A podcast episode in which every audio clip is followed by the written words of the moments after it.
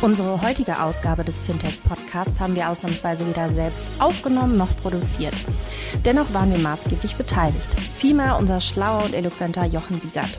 Der war nämlich kürzlich als Gast im Finanzszene-Podcast geladen. Und zusammen mit dem Host Christian Kirchner tauscht er sich ausführlich zu dem komplexesten Thema des Jahres, dem digitalen Euro aus. Und nach all dem, was da draußen erzählt wird, muss man inzwischen natürlich davon ausgehen, dass der digitale Euro in jedem Fall kommen wird. Auch wenn der digitale Euro in jedweder Hinsicht schwer zu greifen ist, Zündstoff birgt er allemal. Sowohl für Banken als auch für Fintechs und natürlich für die Payment-Industrie. Was das bedeutet, besprechen die beiden in dieser Episode. Wir finden eine spannende und lehrreiche Folge und deswegen als Partnerversion unser Fintech-Podcast an diesem Freitag für euch. Hallo Jochen, herzlich willkommen bei uns im Podcast. Hallo, vielen Dank für die Einladung. Jetzt müssen wir natürlich aufpassen, dass es nicht zu selbstreferenziell wird. Podcaster interviewt Podcaster. Äh, das stimmt, das stimmt. Aber es ist ja, ist ja zumindest bei uns bei Payment Banking eine, ähm, eine regelmäßige Sache, dass wir so Cross-Podcasts machen ähm, und dann halt dann auch in den anderen Podcasts als Gäste sind und das dann selbst als Podcast noch mit rausbringen. Insofern. Ja, dann erfahren wir an den Zugriffszahlen auch mal, wie groß unsere Überschneidungen sind. Exakt, genau. Ja. Kleines Feldexperiment bei uns mal. Ja, Jochen, wir reden heute über den digitalen Euro. Und ich dachte zu Beginn, du bist da ein Experte drin, lass uns doch mal auf eine kleine Zeitreise gehen. Heute in fünf Jahren. Ich habe hier neben meinem Haus ein Rewe, 50 Meter weiter und marschiere da rein. Was passiert da an der Kasse in fünf Jahren in Sachen digitale Euro? Wie läuft das ab? Das gleiche wie heute schon. Du bezahlst mit Karte und, oder bezahlst bar, auf jeden Fall nicht mit dem digitalen Euro, weil der digitale Euro in aller Voraussicht nach in fünf Jahren noch gar nicht da sein wird. Also höchstens ein bisschen Friends and Family Test, aber ich gehe im Moment eher davon aus, dass es 2029 erst soweit sein wird. Also von daher in fünf Jahren wird es sein wie heute. Okay, und wie läuft das dann ganz konkret? Habe ich eine, eine Wallet mit einem Code, die ich vor ein Lesegerät halte? Wie genau wird das funktional ablaufen. Genau, also letztendlich äh, wird, wenn der digitale Euro dann da ist, gibt es zwei Formfaktoren, die absolut überwiegende Mehrheit wird eine Wallet auf einem, auf einem Smartphone haben. Und es wird für Ausnahmeregelungen tatsächlich sowas wie eine Karte geben, aber nur für vulnerable Gruppen. Also geht es sehr stark um die Inklusion, auch Menschen, die kein Smartphone bedienen können aufgrund persönlicher mhm. Einschränkungen, also blind etc. Aber auch aufgrund der Tatsache, dass nicht jeder ein Smartphone hat, insbesondere ältere Menschen haben natürlich kein Smartphone. Da gibt es dann in Ausnahmeregelungen eine Karte. Da ist die Erfahrung, äh, die User Experience wie heute auch, Karte tappen und das war's. Aber wie gesagt, das ist die absolute Ausnahme. In der Regel wird es so sein, dass ich mein, mein digitales Euro-Wallet starte. Und dann ist schon mal die große Herausforderung, mache ich das wie heute mit Bargeld, dass ich das voraufgeladen habe und dann scanne ich vermutlich ein äh, Barcode und bezahle damit. Im Grunde so ein bisschen wie Request to Pay heute schon oder wenn das mhm. jetzt dann kommen mag. Es gibt aber auch die andere Variante, dass es eine Online-Transaktion ist und ich den digitalen Euro nicht aufgeladen habe. Dann fühlt sich so ein bisschen an wie PayPal. Das heißt, mhm. ich lade erst mein digitales Euro-Konto auf über eine SEPA Instant-Zahlung, dann bezahle ich und ähm, äh, das ist natürlich der, der gleiche, also für den Kunden in der Regel der gleiche Prozess. Hintendran technisch sind es verschiedene Prozesse, also sprich eine Aufladung des digitalen Euro-Kontos und dann eine Bezahlung. Für den Endkunden wird es so sein, macht aus der Wallet eine Instant Payment zum Händler und hintendran passiert irgendwie Magie und er hat bezahlt. Wir müssen natürlich noch ein bisschen Grundlagenarbeit gleich leisten, aber wenn wir schon so tief und schnell im Thema drin sind, welche Rolle haben in diesem Prozess denn noch die Geschäftsbanken, meine Hausbanken, die ich habe? Assistieren die mir deiner Meinung nach in diesem Aufladeprozess? Ist das Konto hinterlegt oder sind die raus aus der Geschichte? Nee, die, die Banken spielen durchaus noch eine, eine, eine sehr wichtige Rolle. Das, das komplette Frontend und die Wallet wird von der Hausbank dem Kunden angeboten werden. Ähm, mhm. es, gibt da, es gibt da zwei Varianten, wie es im Moment in der, in der Überlegung ist. Die klassische Banking-App der, der Bank, wo dann digitale Euro-Zahlungsfunktionalität hinterlegt ist. Und es wird parallel eine digitale Euro-App gemacht von der Europäischen Zentralbank geben, die allerdings nur zusammen mit der Hausbank des Kunden funktioniert. Also ich kann jetzt nicht mhm. irgendwie zur EZB gehen und sagen, ich möchte mal ein Konto haben. Das geht, das geht nicht. geht immer nur über, über die Hausbank. Im Grunde so ein bisschen vergleichbar. Ich gehe ja nicht zur Bundesbank oder EZB und hole da mein Bargeld, sondern ich bekomme das aus dem Geldautomat meiner, meiner Hausbank. Und insofern die Rolle wird sich da nicht ändern. Der Zugangskanal ist die Hausbank. Prima. Ja, wir waren auf einer kleinen Zeitreise in das Jahr 2029. Lass uns doch noch mal ein klein bisschen Grundlagenarbeit betreiben im Hier und Jetzt. Wo kommt eigentlich der Bedarf nach dem digitalen Euro her? Das klingt jetzt ein bisschen philosophisch, aber eigentlich habe ich ja das Gefühl, Bargeld, Kartenzahlung, PayPal, ich habe für alles ein Use Case, wie es so schön heißt, und für alles einen Anbieter.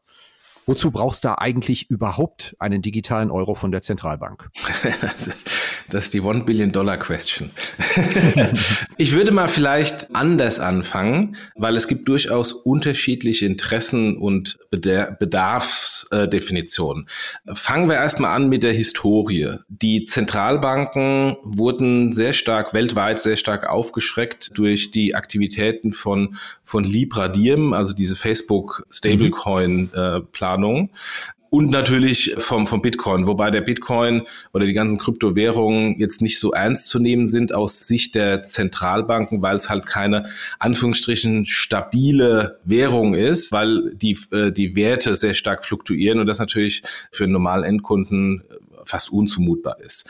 Aber als dann diese Stablecoins kamen, die dann im Grunde eine, einen stabilen Wert hatten, aber herausgegeben von Dritten, von Big Techs, von privatwirtschaftlichen Unternehmen, das war natürlich eine direkte Konfrontation gegen die Zentralbanken und die Wertschöpfung und das Geldmonopol der Zentralbanken. Und da war natürlich dann die Gefahr, wenn da irgendwie äh, Facebook mit allen anderen Big Techs und gleich Milliarden Kunden auf so einem auf so einem Stablecoin rauskommen, dass dann die eigentlichen Währungen, also sei es Euro, Dollar, Pfund etc., in irgendeiner Weise herausgefordert werden. Und das war einer der, einer der Treiber, dass dann die Zentralbanken darüber nachgedacht haben, wir müssen da irgendwie eine Alternative oder ergänzendes Angebot anbieten, um nicht äh, ins Hintertreffen zu geraten. Das eine. Und das andere, warum die Zentralbanken darüber nachdenken, ist mehr Souveränität im Zahlungsverkehr, im Endkundenzahlungsverkehr. Weil wenn man die Historie anschaut, Bargeldzahlung wird immer weniger, also sinkt Jahr für Jahr konstant. Im Einzelhandel gibt es ja die IHI-Zahl, ist äh, schon äh, seit Jahren 50 Prozent und mehr Kartenzahlung und der Bargeldanteil sinkt und sinkt und sinkt.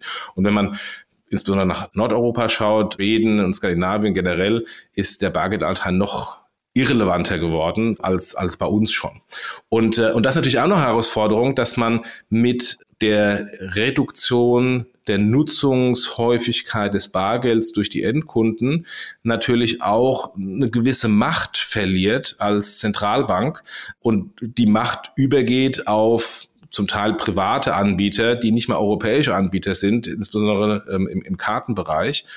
Und da natürlich dann die europäische Souveränität in irgendeiner Weise in Gefahr ist. Und das war der zweite Treiber, dass die EZB gesagt hat, naja, die paneuropäischen Bankenzahlverfahren wie SEPA sind zwar gut, aber die sind eben nicht am POS. Und dein Rewe-Beispiel gerade eben war genau das. Wie bezahle ich am POS? Da bezahle ich mit amerikanischen Payment Schemes. Ich bezahle vielleicht mit Girocard, aber eben nur in Deutschland und ich bezahle bar.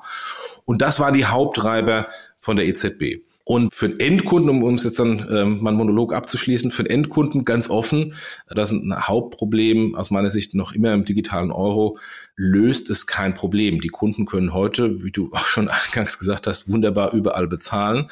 Ob das jetzt im digitalen Euro ist oder mit der Girocard oder mit der Kreditkarte oder mit PayPal online, es funktioniert, also es löst eigentlich keinen zusätzlichen Bedarf beim Endkunden aus. Das ist dann eher die Frage, schafft dann es der digitale Euro in die bestehenden Zahlmethoden rein zu kannibalisieren, weil er einfacher, bequemer, schöner integriert ist in, in mhm. der Banking-App.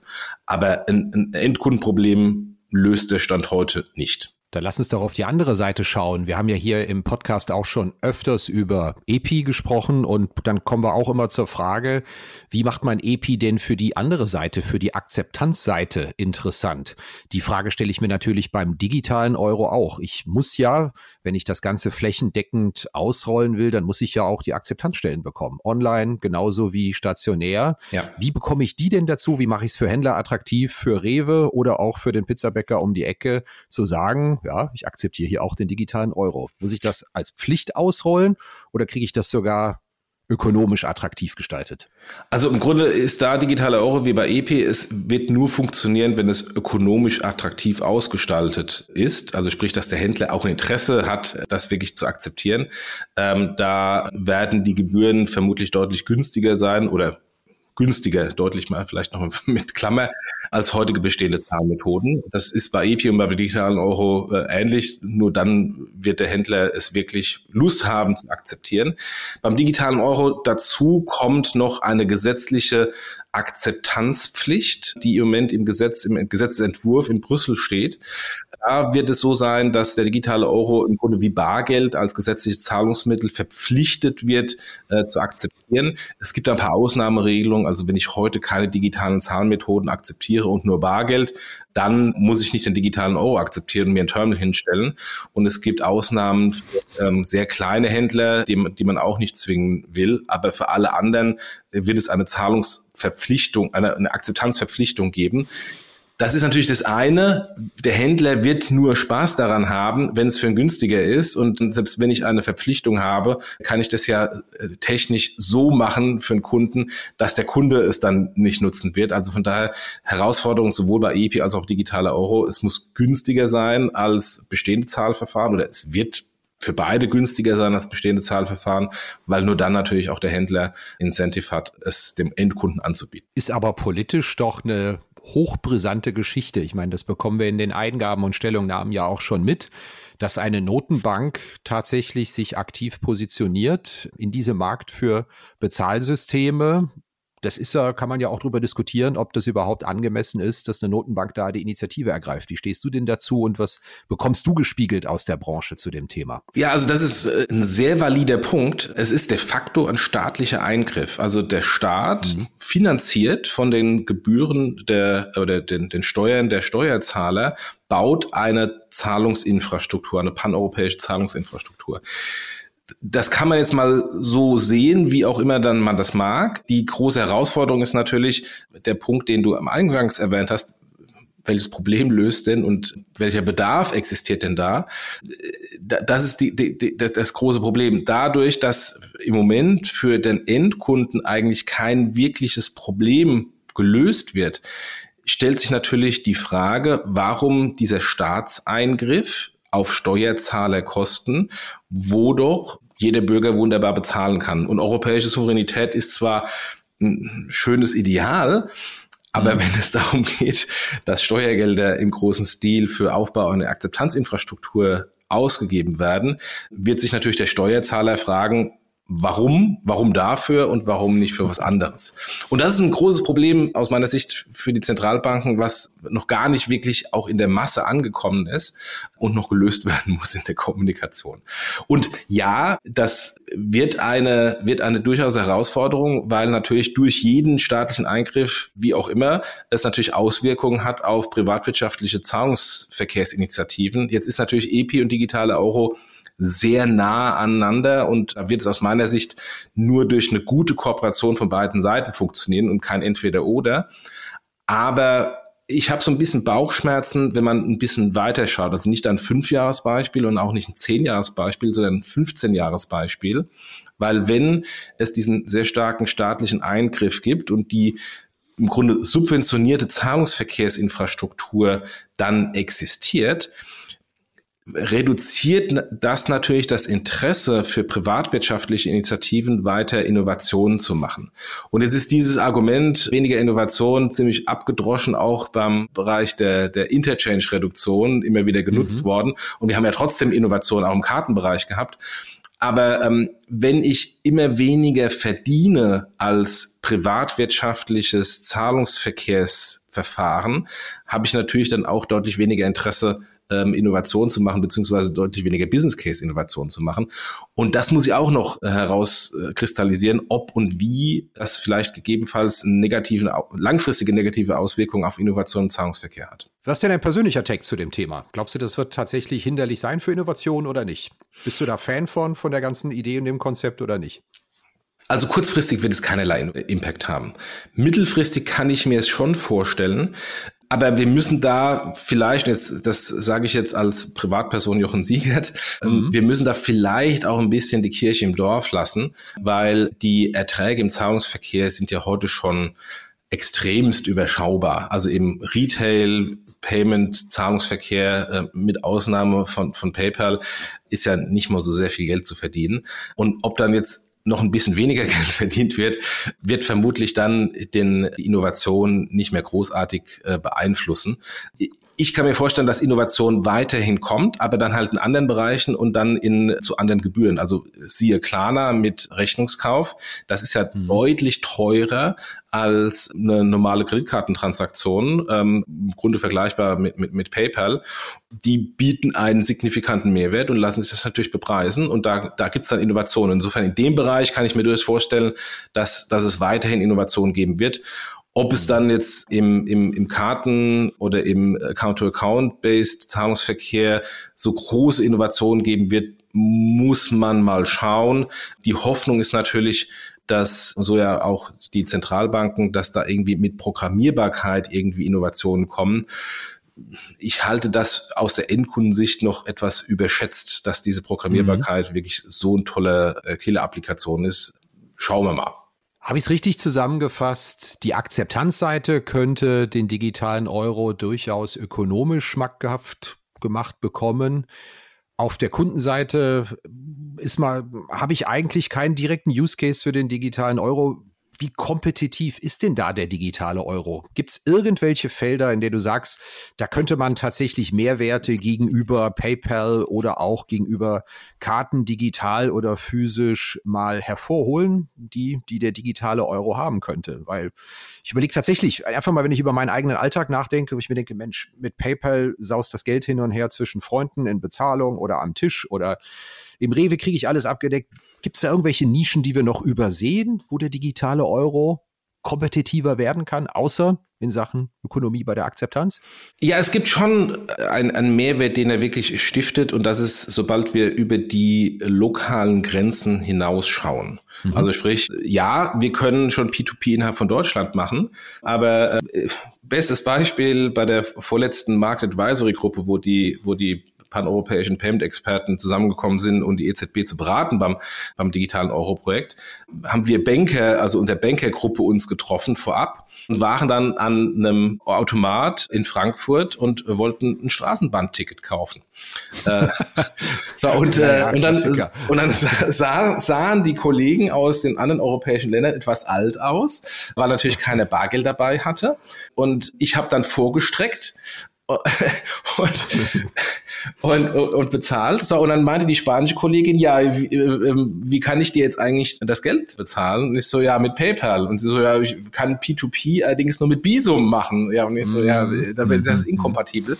Und insofern, das ist, das sind diese Probleme, sobald wir über die Grenze hinweggehen, haben wir noch immer sehr größere Friktionen, weil wir uns in mhm. unserer lokalen Girocard deutschen Welt wunderbar und dann halt auf der auf der spanischen und Sp französischen Seite analog äh, gut und schön bewegen, aber sobald es dann über die Grenzen hinweg geht, wird es dann mhm. schwieriger mhm. und das ist natürlich schon noch ein Anachronismus, dass wir in Europa zwar mhm. den Euro haben und Roaming wunderbar paneuropäisch funktioniert, aber im im kartengeschützten Zahlungsverkehr und im P2P eben halt noch nicht so. Und da löst es durchaus ein Problem Problem. Ist dieses Problem groß genug, dass der normale ja. deutsche Kunde von der Straße sein bestehendes Zahlverhalten verändern wird? Da müssen wir noch fünf Fragezeichen dahinter setzen. Ja.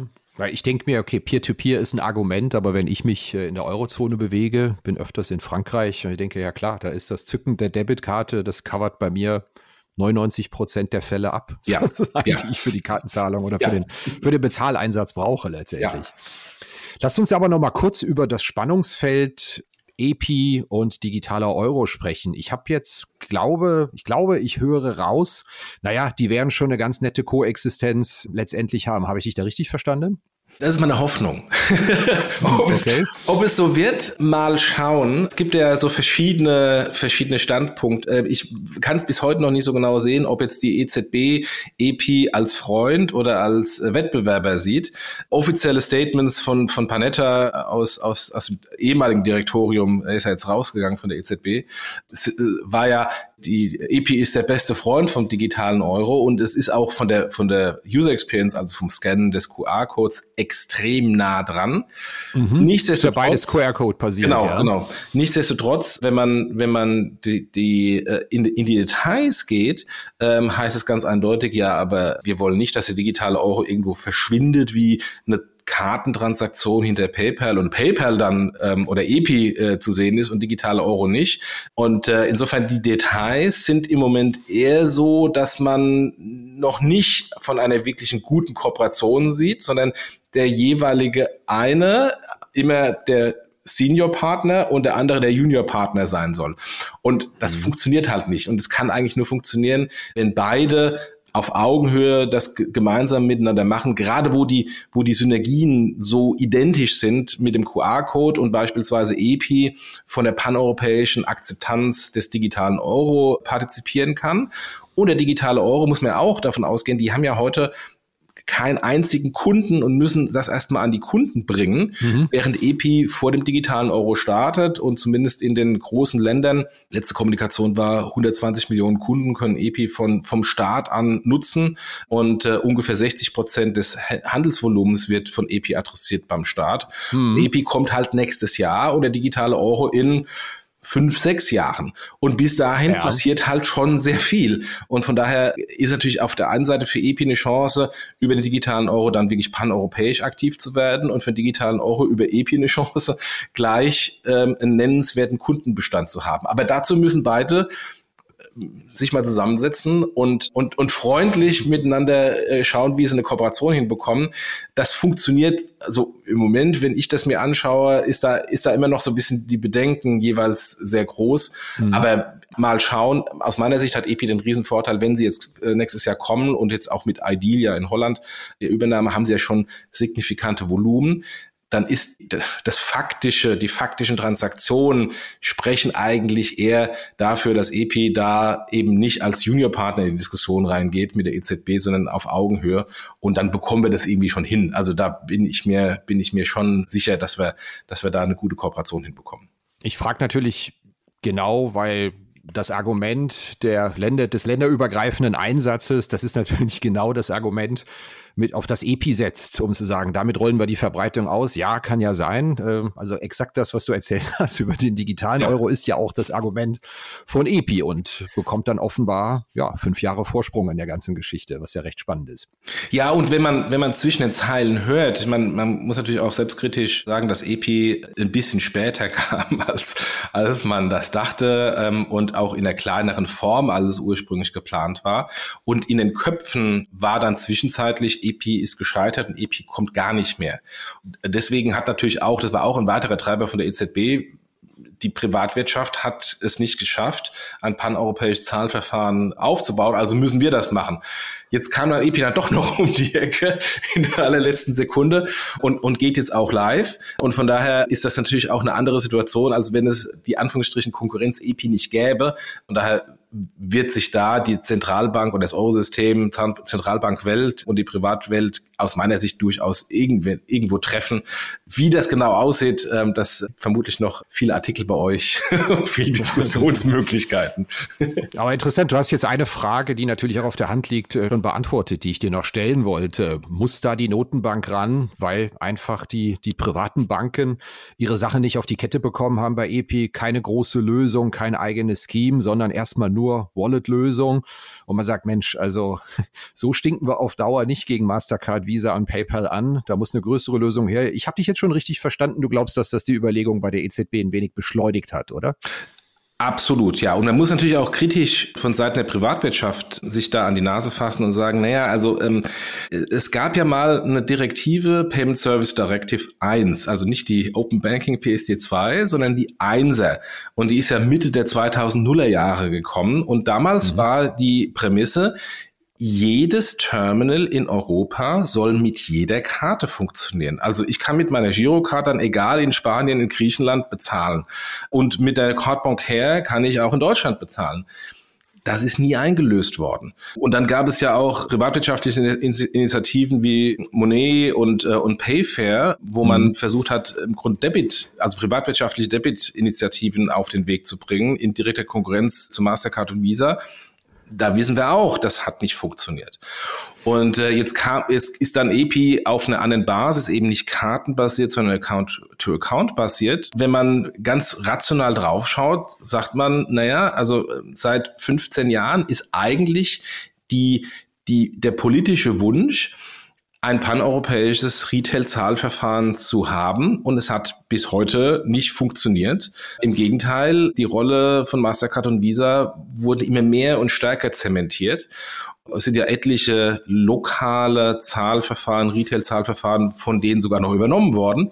Und, mhm. und von daher ist äh, der politische Wunsch nicht umgesetzt worden und im Gegenteil, die, die nicht europäischen Anbieter sind viel stärker noch im europäischen Markt, viel fester etabliert worden. Und ist natürlich die Frage, will man das akzeptieren oder will man, will man das nicht akzeptieren? Und da kommt natürlich vielleicht auch noch so ein bisschen diese, diese Russland-Ukraine-Thematik mit rein, wodurch die Sanktionen ja Mastercard und Visa von einem Tag auf den anderen in Russland alle Karten abgestellt haben. Und da erstmal ein signifikantes Problem war und das auch so ein bisschen dieses Problem, ich bin hier abhängig von einem nicht-europäischen Anbieter und habe eine lokale kritische Zahlungsinfrastruktur, finde ich das eigentlich so gut, dass das natürlich nochmal verstärkt wurde. In Deutschland kann ich da ja noch mit der Girocard wedeln irgendwie Exakt, mit dem angeblichen genau. Anachronismus und äh, bin fein raus. Jetzt hast du lustigerweise eine Sache nicht erwähnt, als ich dich gefragt habe, was könnte denn den digitalen Euro kompetitiv machen. Ich habe ja einen Hintergrund in Personal Finance, Asset Management, habe das viele Jahre journalistisch betreut. Und ich muss zugeben, für mich hätte der digitale Euro ja einen extremen Reiz, weil es einfach Zentralbankgeld ist. Es ist kein Buchgeld, wie ich sonst so, wie ich sonst mit hantiere bei Banken, sondern es ist Zentralbankgeld. Ja, das, das kann nicht einfach gekillt werden. Das genießt bei mir äh, großes Vertrauen. Das heißt, wenn der digitale Euro da wäre, wäre ich vermutlich der Erste, der, der das Geld reinschaufelt in den digitalen Euro, weil ich mir sagen würde, also da liegt es aber besser als bei den Geschäftsbanken. Aber genau darüber gibt es ja auch eine Diskussion, weil das, glaube ich, ja ein Argument der Geschäftsbanken ist, zu sagen, ey, da müssen wir aber schon aufpassen, dass wir hier nicht eine Währung schaffen, die eine Fluchtwährung wird im Krisenfall, weil sich die Leute im digitalen Euro wohler fühlen als mit dem Buchgeld bei uns. Habe ich das richtig zusammengefasst? Und ist ja. das tatsächlich ein Thema oder ist das keins? Ja, also das äh, alles, was du sagst, ist richtig ich schaue eher vom Kunden. Ja. Und der gemeine Kunde auf der Straße kann nicht unterscheiden zwischen Zentralbankgeld und Giralgeld das ist, das ist eine Diskussion, die wir mit unserer äh, Brille von der Finanzdienstleisterindustrie und unserem Wissen führen. Mhm. Der gemeine Endkunde draußen weiß das nicht. Nummer Dann steht es aber jetzt 1-1, nachdem du eben mit der PSD 1 angefangen hast, was so Frühquissen angeht. Ja. also äh, äh, das, das, diese, diese, der, der vermeintliche Vorteil von Zentralbankgeld ist nicht bekannt. Jetzt kann man natürlich sagen, ich kommuniziere das. Also ich mache edukativ und sage, guck mal, hier ist Zentralbankgeld, das ist sicherer als dein Giralgeld.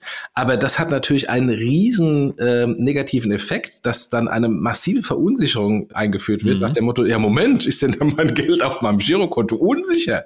Das wird aus meiner Sicht auch nicht passieren, dass das kommunikativ begleitet wird und sagt, es gibt jetzt hier besseres Geld und weniger gutes Geld. Das, da, da werden wir äh, eine größere Instabilität in unserem Wirtschafts- und Bankensystem bekommen. Da glaube ich nicht dran. Generell ja, auch selbst mit der Aussage, ich habe da Zentralbankgeld, Aber jetzt mal ganz im Ernst, es wird ein Holding-Limit geben, da gibt's ja irgendwie diese Beträge zwischen 500 und 3000 Euro pro Kunde, die da im Raum stehen. Da ist dann das Zentralbankgeld für den Endkunden keinen wirklichen Mehrwert, weil ich bin ja bei meiner Bank bis 100.000 Euro im Giralgeld geschützt. Mhm. Also von daher, selbst wenn meine Bank instabil würde, bis 100.000 Euro interessiert es mich ehrlich gesagt nicht. Mhm. Und dann habe ich aber als Fallback, Fallback-Option nur 500 bis 3000 Euro. Also ist der vermeintliche Vorteil der höheren Sicherheit eines Zentralbankgeldes faktisch gar nicht gegeben. Und mhm. von daher, also nur wenn man dieses Holding Limit aufmacht, und dann haben wir eine ganz andere Diskussion ähm, hinsichtlich der Finanzstabilität. Ähm, also von daher halte ich diese Diskussion für wichtig, dass sie geführt wird. Aber wenn man wirklich aus Endkundensicht draufschaut und sagt, ist es denn wirklich ein Vorteil, sehe ich den nicht. Hm. Ich sehe es offen gestanden ein bisschen anders. Ich hätte vielleicht vor einem Jahr noch ähnlich wie du argumentiert, aber wir haben gerade im Frühjahr bei der Credit Suisse und bei den US-Regionalbanken wieder eine kleine Lektion bekommen. Ja. Äh, Bankruns, Einlagenrun, das ist wieder ein Thema. Und ich glaube, in Deutschland liegen die Einlagen sehr granular und da sind auch, selbst wenn das Limit 3000 Euro sind, das ist äh, ein signifikanter Teil des typischen Guthabens, was so auf deutschen Girokonten rumliegt. Und ich kann mir schon vorstellen, dass es eine gewisse Rolle spielt. Und ich glaube, wenn wir noch viele Jahre Zeit bis dahin haben, dann spricht sich beim einen oder anderen rum, dass es ein Unterschied ist, ob ich Zentralbankgeld habe oder ob ich Not Geld von der Geschäftsbank habe, irgendwie 100.000 Euro hin oder her. Also ich bin gespannt, wie sich das entwickelt. Ich glaube zumindest, der Teil der Debatte, der wird uns nicht erspart bleiben in den, in den nee, nee. Jahren. Aber gut. Der wird uns nicht erspart bleiben und, und, wir, und ich finde es auch sehr wichtig, dass die Debatte äh, geführt wird und auch Szenarien gemacht werden. Übrigens die 3000 Euro ist eher das obere Ende. Also ich gehe davon aus, dass es deutlich noch darunter liegen wird äh, an, an Holding Limit. Und dann glaube ich nicht, dass das ein wirkliches Problem sein wird. Aber das ist meine persönliche Sicht drauf, weil ich mhm. halt sehr stark vom Endkunden da ähm, äh, schaue. Und ich, ich schaue sogar noch mehr vom Endkunden. Ich kann mir sogar nicht vorstellen, dass wer der digitale Euro ein Primärzahlverfahren ist, so wie es im Moment aufgebaut wird und nicht zur Wertaufbewahrung, weil ich kriege ja keinen Zins auf dem Zentralbankgeldkonto, mhm. Werden wir vermutlich in eine Situation reinlaufen, so wie wir es heute bei PayPal haben. Ich meine, das ist ja nichts anderes. Mhm. Ich habe da ein separates Konto, da ist nur nicht Zentralbankgeld, sondern E-Geld. Aber wer hält denn schon auf dem PayPal E-Geld-Konto signifikant E-Geld? Das wird in der Sekunde der Transaktion kurz aufgeladen, dann bezahle ich und dann war's das. Und nichts anderes erwarte ich persönlich beim, beim digitalen Euro. Es gibt vielleicht ein paar Kunden, die dann sagen, so ein bisschen wie, Bargeldfunktion, ich lade da irgendwie 50, 100, 150 Euro auf, um mhm. Transaktionen zu machen, ähnlich wie heute meine Geldbörse. Aber im richtigen Zahlungsverkehr kann ich mir nicht vorstellen, signifikant Gelder von den Kunden gehalten wird. Es sei denn, es gibt natürlich immer Leute, die extrem skeptisch sind. Es gibt ja heute auch die Menschen, die sehr Bargeld fokussiert sind und für die die Karte des Teufels ist. Die wird es weiterhin geben. Aber in der Masse kann ich mir es ehrlich ja. gesagt nicht vorstellen.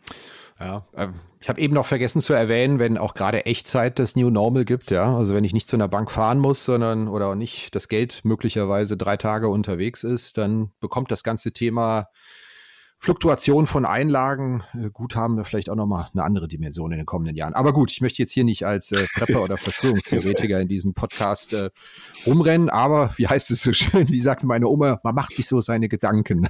das, das, das stimmt und wie gesagt, es ist wichtig, dass die Diskussion geführt wird und auch da Szenarien entwickelt werden und analysiert werden wir müssen auch sehen, und das war ein, äh, ein, gutes Argument, was ich neulich gehört hatte, die Kunden, die heute sehr Bargeld fokussiert sind, die werden nicht auf den digitalen Euro gehen, weil das ist genau so ein digitales Produkt wie Karte, sondern die werden weiterhin bar beim Bargeld bleiben. Also von daher, die Prepper, die werden weiterhin äh, das Papier unterm Kopfkissen ja. haben. Das gilt dann auch für die Händler, die, die bis jetzt nichts annehmen außer Bargeld, die werden dann auch künftig nur Bargeld. Davon annehmen. kann man ausgehen, ja. Gib uns doch noch mal ein kleines Update über den Fahrplan. Du hast ja das Jahr 2029 genannt. Wir stehen ja jetzt an einem Punkt, wo gerade die Investigation Phase des digitalen Euros rum ist und wir jetzt in die, in die, wie heißt die Phase, die zweijährige Phase, die jetzt just, glaube ich, am 1. November losgegangen ist? Vorbereitungsphase. Ähm, Vorbereitungsphase. Dann Perfekt, kommt die genau, Experimentierphase ja. danach. okay, siehst du. Oh. Also, also hier ist der Fahrplan. Äh, seit, seit zwei Jahren äh, gab es die Investigationsphase. Also da ging es eigentlich drum wollen wir das? Brauchen wir das? Wie kann sowas aussehen? Äh, wie kann sowas ausgestaltet werden? Es gab da schon Piloten, das ist deswegen ist man da immer ein bisschen verwirrt, weil die EZB hat ähm, mit Marktteilnehmern ähm, einfach mal so, so ein paar Testpiloten gefahren, wie, um zu erfahren und zu lernen, wie sowas aussehen kann als Teil der Investigationsphase. Das heißt nicht, dass diese Piloten, die da gemacht wurden, tatsächlich dann Piloten sind, sondern es war wirklich technische Proof of Concepts, wie kann sowas aussehen und kann man sich das vorstellen oder kann man das jetzt nicht vorstellen. Das ist in den letzten zwei Jahren gewesen. Da gab es diese Market Advisor Gruppe, bei der ich war, wo, wo 30 paneuropäische Payment-Experten mit allen Fragen der EZB zur Verfügung gestanden haben oder für alle Fragen der EZB zur Verfügung gestanden haben. Und es gab äh, diverse andere Gremien, wo jetzt auch das, das, das Scheme mitentwickelt wurde. Also insofern sehr viel theoretische Vorbereitungsarbeit. Jetzt in den nächsten zwei Jahren ist diese tatsächliche Vorbereitungsphase. Da geht es darum, dass Technikentscheidungen getroffen werden. Wie kann sowas konkret aussehen? Was sind die Dienstleister, die ganzen Ausschreibungen dafür? Und äh, bis dahin ist immer noch eine, keine finale Entscheidung, ob das Ding kommt oder nicht kommt. Also es ist immer noch unter dem Vorbehalt, dass irgendjemand sagt, wir machen es doch nicht. Und dann kommt die Pilotphase, wo dann tatsächlich das, der digitale Euro integriert wird, wo Friends and Family Tests laufen und dann kommt die Rollout-Phase. Und ursprünglich hieß es 2026, 2027 geht, geht es live. Mittlerweile wird eher wieder gesagt, so 2028, 2029 geht es live. Kann durchaus sein, dass, ich meine, wir wissen, das ist ein IT-Projekt und ein sehr komplexes. Es kann immer noch sein, dass das, dass das dann sich noch ein bisschen verzögert. Es war zwischenzeitlich sogar so die Diskussion, dass es aus meiner Sicht immer noch nicht final entschieden, ob man à la EPI erst mit P2P und online startet und das ganze POS-Thema ein bisschen nach hinten schiebt, weil natürlich die Integration in die verschiedenen POS Terminals und, und, und Kassensysteme natürlich deutlich komplexer ist, als eine P2P und eine Online-Zahlungsakzeptanz zu ermöglichen. Im Gesetz stand es dann wieder drin, es muss parallel kommen. Also von daher mal gespannt. Aber insofern, das ist so der grobe, der grobe Fahrplan. Und wie gesagt, es ist noch nicht final entschieden. Da fängt jetzt auch erst die ganze politische Diskussion an, sowohl auf der auf der europäischen Ebene, wo es eigentlich entschieden wird, als auch natürlich in den nationalen Ländern, die zwar kein, keine, keine Entscheidung haben, aber einen sehr starken Einfluss auf die europäische Entscheidung. Und da, da, da ist der, ist im Moment der Status. Also von daher, das, äh, da gibt es erste Gesetzesentwürfe und fallen natürlich auf den verschiedenen Seiten auf positive oder negative Feedback. Aber es ist alles noch sehr früh in einer, in einer äh, Vorbereitungsphase und noch nicht so, dass man sagt, das sieht jetzt genau so und so und so aus und es kommt zu dem Zeitpunkt X. Bei wie viel Prozent verortest du denn die Wahrscheinlichkeit, dass der digitale Euro kommt? Jetzt mal egal, ob es 2028 oder 2031 wird. So eine Prozentzahl im Kopf? Ja, also ich würde schon, ich würde schon sehr wahrscheinlich einschätzen. Der politische Wunsch ist schon sehr groß. Und also von daher, ich, ich gehe davon aus, fast zu 100 Prozent, dass der digitale Euro kommen wird. Mhm. Wie er dann aussehen wird, da gibt es noch eine sehr große Varianz. Aber ich gehe schon davon aus, dass es einen digitalen Euro geben wird. Gib uns doch noch als Ausblick den einen Painpoint, auf den du in der ganzen Entwicklung des digitalen Euro besonders achtest. Was glaubst du, wird besonders spannend? Der Hauptpainpoint ist, was wir ganz am Anfang äh, besprochen haben, warum soll es der Endkunde nutzen? Und wie wird das ausgestaltet, dass tatsächlich der gemeine Kunde auf der Straße versteht, was denn Differenzierung von dem Produkt A mit den bestehenden Produkten B, C, D, E, F, G, die ich heute nutze Mhm. Und wie wird dann eine, eine Nutzung oder Kannibalisierung erfolgen? Also wenn man, wenn man äh, dem Eurosystem zuhört, sagen die, das wird keine Kannibalisierung gehen, es wird eine Ergänzung geben. Also der Kuchen wird größer, weil es ja sehr viele Bargeldtransaktionen gibt und man erwartet, dass ein Teil der Bargeldtransaktionen in digitale Transaktionen dann transferieren, ähm, aber nicht zulasten von den bestehenden Zahlmethoden. Daran glaube ich ehrlich gesagt nicht. Es wird eine Kannibalisierung geben zu Lasten von einzelnen Zahlmethoden.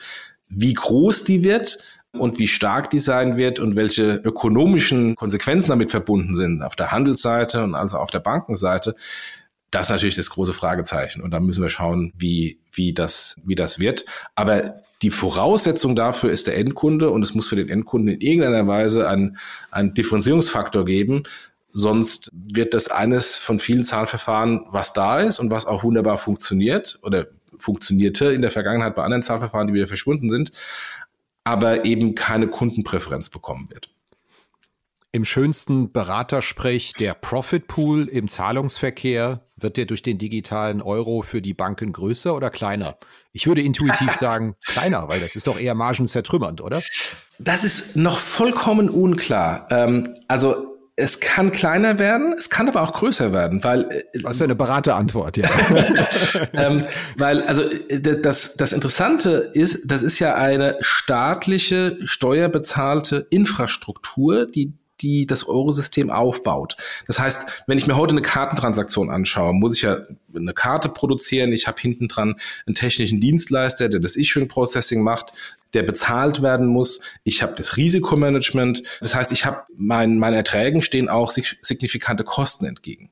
So wie es im Moment propagiert wird, wird die komplette technische Infrastruktur kostenfrei vom Eurosystem zur Verfügung gestellt und die Banken, die den digitalen Euro ihren Kunden geben, werden äh, kompensiert wie eine Art Interchange auf einer Transaktionsebene. So, und wie es dem Eurosystem im Moment vorschwebt, ist es so, dass es zwar eine niedrigere Kompensation geben wird wie heute eine Interchange, aber dadurch, dass hinten dran Kosten wegfallen, könnte mhm. es theoretisch sogar sein, dass man unterm Strich mehr verdient als Bank aus einer Transaktion als weniger. Aber mhm. wir reden noch von sehr vielen Variablen. Ja. Also diese Kompensation ist noch gar nicht klar. Es ist noch gar nicht klar, wie die Fix-Transaktionskosten zum Aufladen des digitalen Eurokontos äh, per Überweisung sind. Deswegen, da, da, da ist noch sehr viel in Bewegung. Aber die, zumindest die Intention seitens des Eurosystems ist eigentlich, dass man für den Handel es günstiger macht als den Status quo und für die Banken es profitabler macht auf Transaktionsebene mhm. im Vergleich zum Status quo. Ob das dann der Fall sein wird, müssen wir schauen.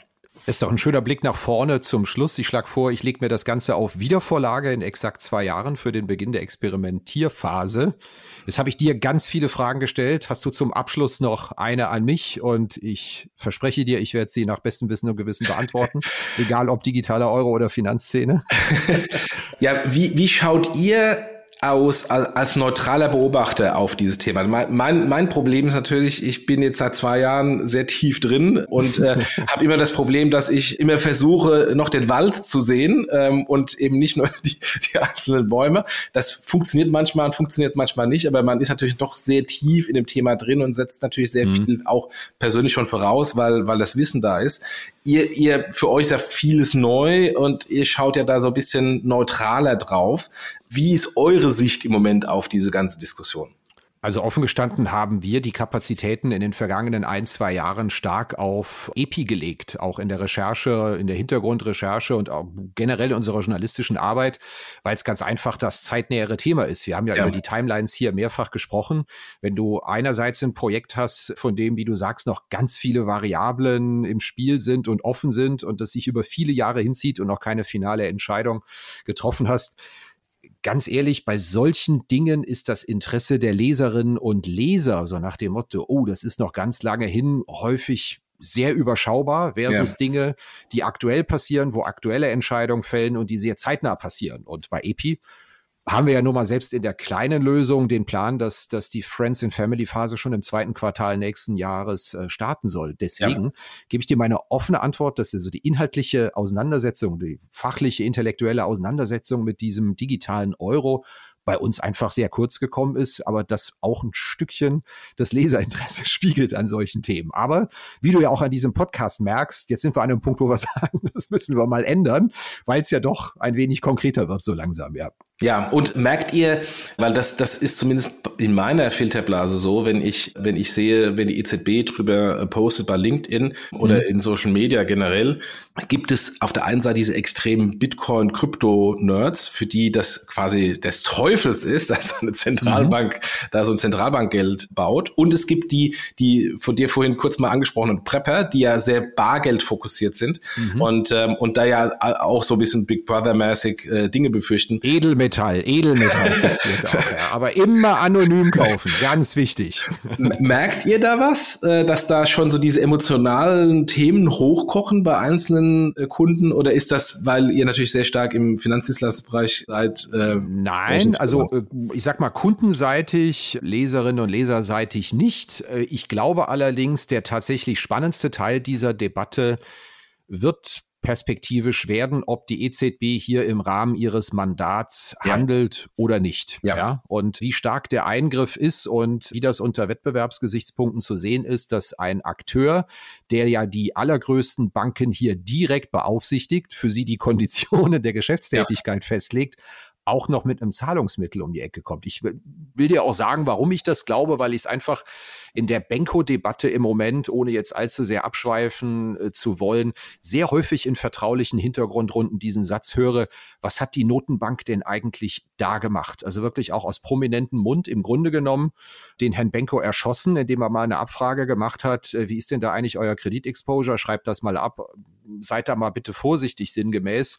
Und in diesem Moment ist dieser Mann natürlich bei keiner Geschäftsbank überhaupt noch in irgendeiner Form kreditwürdig. Und das ist schon auch ein interessanter Move einer Notenbank und eines Aufsehers gewesen, über den sich ja viele aufregen. Und äh, ich merke daran einfach, dass man finanzdienstleisterseitig sensibilisiert ist für, für Markteingriffe. Und ich glaube, das ist in den vergangenen ein, zwei Jahren ist dieser Teil der Debatte durchaus emotionaler und auch schärfer geworden. Verzinsung Mindestreserve, TLTROs, also ja, da, da, da greift die Notenbank an vielen Ecken ein, relativ aktiv.